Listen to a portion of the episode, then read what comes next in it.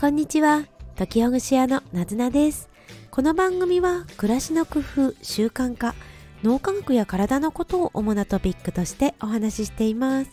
10分聞くとホッとする解きほぐされるそんな空間を目指しています。皆さんが工夫なさっていることや感想をコメントや TwitterX でお待ちしてます。はいおはようございます。こんにちは。2月7日水曜日の朝ですね。皆さんいかがお過ごしでしょうか？ね、雪の降ったエリアの皆さん大丈夫でしたか ?2 月5日に、えーと、関東地方を中心に雪が降りましたね。私も雪の被害に遭いまして自宅ではそうでもなかったんですが雪の激しいエリアに電車で出かけていてでねがっつりとその電車がダイヤ乱れにあったり徐行したりっていうことで家に帰ってくるまでにかなり時間がかかりました。普段から防災対策も兼ねまして最低限の防災ポーチを持ち歩いてます。何回か前の回でこのスタンド FM でもお話ししたんですが最低限のポーチというものを持ち歩いています。その中に羊羹羊羹がね入っていて羊羹を電車内で食べようかなって思ったんですが幸いその時には羊羹以外にもチョコレートや飴を持っていたのでそういったものを食べて難をしのぎました。羊羹を電車の中で食べるのはちょっと勇気がいりますね。勇気がいるっていう意味で言うと羊羹以外にもチョコレートとか飴とかそういったちょっと食べられるものというものを持ち歩いているといいなっていうふうに今回思いました。で羊羹がよくってそのチョコや飴が難しいっていうのは夏の季節でチョコレートや飴は暑さで溶けてしまうんですよね。羊羹は溶けないんですけれどやっぱり人前で食べるのがちょっとだけはばかられるので夏の時期はラムネであるとかタブレットの溶けないタイプの飴を持ったりしたらいいんじゃないかなっていうふうに思いました。はい。とそしてここでレターの紹介をさせていただきます。こちらのあの私のねチャンネルにレターをいただきました。どうもありがとうございます。読み上げます。もうすぐ春ですね。体の温まる食べ物と YouTube では体の伸ばし方を教えていただきましたので寒い中温まるように試してみます。とレターをいただきました。どうもありがとうございます。このレターというのはスタンド FM の場合はお名前がわからないのですよね多分、うん、なのでどなたなのかわからないのですがとっても嬉しいです。ありがとうございます。そうなんです。YouTube では体の伸ばし方っていうものをちょっとお話ししました。これは2月4日からの春あ春分じゃないですね。えっ、ー、と立春の時期にやるといいことっとしてお話ししました。よろしければ YouTube もぜひぜひ聞いてみてください。概要欄に URL を載せています。そして体の温まる食べ物をね、2回前の放送で確かお話ししたかと思います。立春のこの時期に食べるといいものということでお話ししました。こちらも聞いてみてください。ね、そうなんですよね。立春と言いつつ、ね、寒い日が続いたり、場所によってはもうだいぶとあったかいと思うので、本当に住んでるエリアによって違うかと思うんですが、ただ、ね、太陽の動き方っていうものは変わってきているので、きっと何らかの変化っていうものが古来からいろいろ伝わってくるね、あの季節の動きっていうものに私たちの体にも影響があるんではないかなというふうに思っています。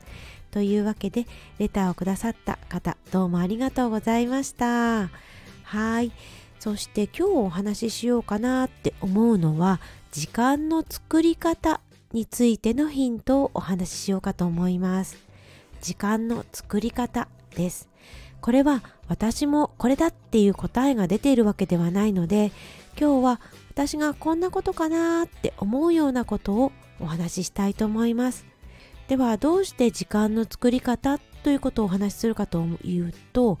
立春の時期、ね、今の時期っていうのは新しいことを始めてみるといい時期ですよということなんです。こちらは YouTube でもお話をさせていただきました。そして何か新しいことをやろうとすると時間が必要ですよね。1日は24時間。これはみんな平等ですよね。そして睡眠時間はできるだけ削らない方が体のためにも、ね、長い目で見てもやはり睡眠時間っていうのは大事ですよね。そうなると私たちのこの24時間そして睡眠時間以外の時間でどんな風に計画していったら作っていったら私たちがやりたいことができるかっていうことを考えるとその時間を作り出すってっていうことを考えてみないといけないですよね。時間を作り出すどうしたらいいでしょうかまあ私もさっき言った通りこうすれば OK っていうものではないのでいくつかアイディアを挙げてみます。まずは今やっているあの私たちの時間で不必要なことをやめてみるやらなくていいことをやめてみるっていうことですね。または今やっていることを他の人に頼む。時短できるような家電を導入してみる。または2つのことを同時にやってみる。省いてみる。こんなことを思いつきました。つまり何とか新しく時間を作ろうとして自分の好きな時間や睡眠時間を削るっていうのはできるだけ避けたいですよね。となるといらない時間無駄にしている時間ダラダラしている時間なんとなくスマートフォンを使っている時間ゲームをしている時間ああのゲームがね好きだったらゲームをしてくださいね。あのなんとなくゲームしてるとかねそういうわけであのそういう時にのゲームをあげさせてもらいました。はい。そういうなんとなくの時間それからやらなくていいことを省いてみたり他の人にお願いしたり時短家電を導入したりっていうこと。それから2つ以上のものを組み合わせてみる。というようなことが思いつきました。これいずれにしても自分が24時間の中でどんな風な時間の使い方をしているのかっていうことを分かってないと次のことができないですよね。そうすると最初のうちは急がば回れみたいな感じかもしれないんですが私たち自身がどんなことに時間を使ってるのかその時間帯に何をしてるのかということを書き出してみたり時間のアプリを使ってとにかく可視化見えるようにするっていうことが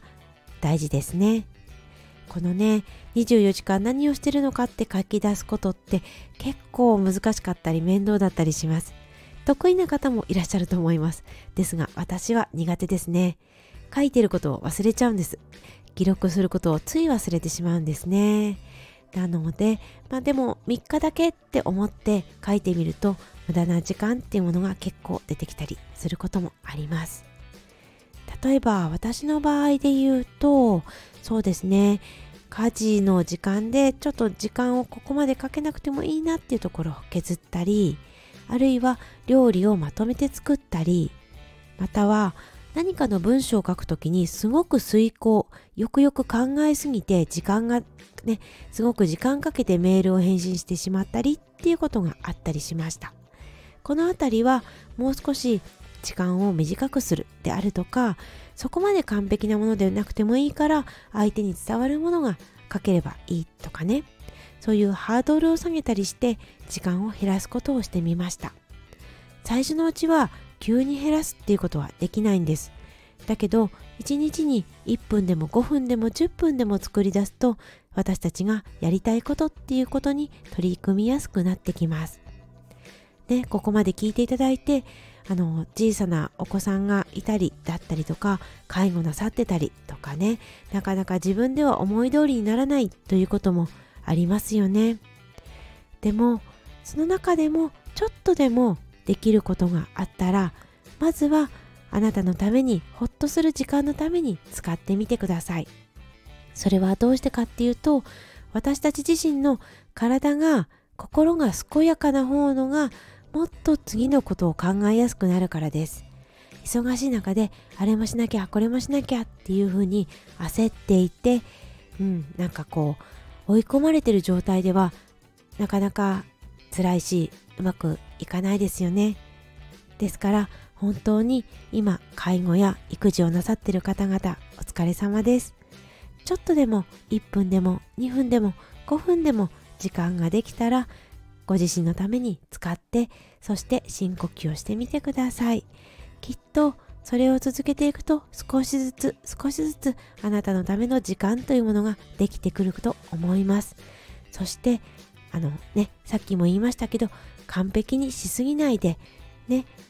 何かこうちょっと気が抜けるようなそんな時間を作れるといいなって思います。